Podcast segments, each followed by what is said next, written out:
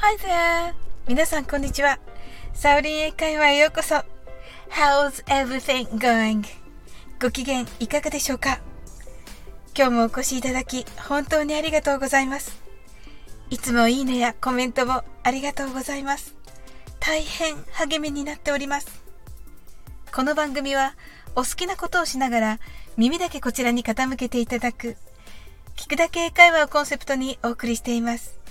ゆったりと気軽な気持ちで楽しく聞いてくださいね。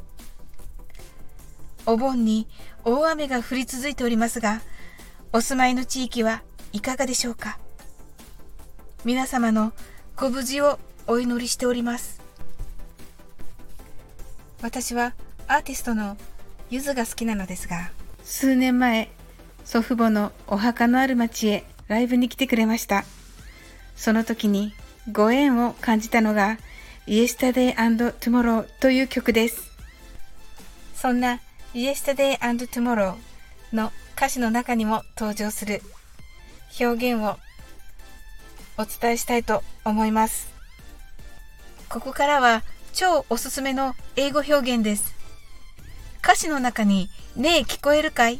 というフレーズがありますが、聞こえますか？聞いていますか？は英会話で大変よく使われる表現です。これは Can you hear me? と言います。ねえちょっとみたいな感じでお母さんが子供に学校の先生が生徒によく使います。もちろんあらゆる人があらゆる場面でよく使います。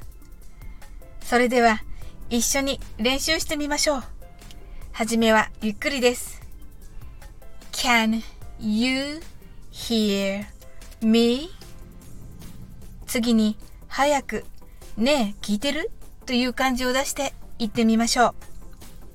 Can you hear me? Thank you. How was it? I'm sure you did it. Yesterday and tomorrow の中から今日はあなたにこのメッセージを送りたいと思います。あなたがたくさんの愛に包まれていますようにこの世界の果てに君がもし迷い立ち止まるような時もこの手を離さないでここにいる君のそばにだから行こう光さす僕らの明日へ If you were at the end of this world even if you get lost and stop. Don't let go of this hand. I'm here by your side.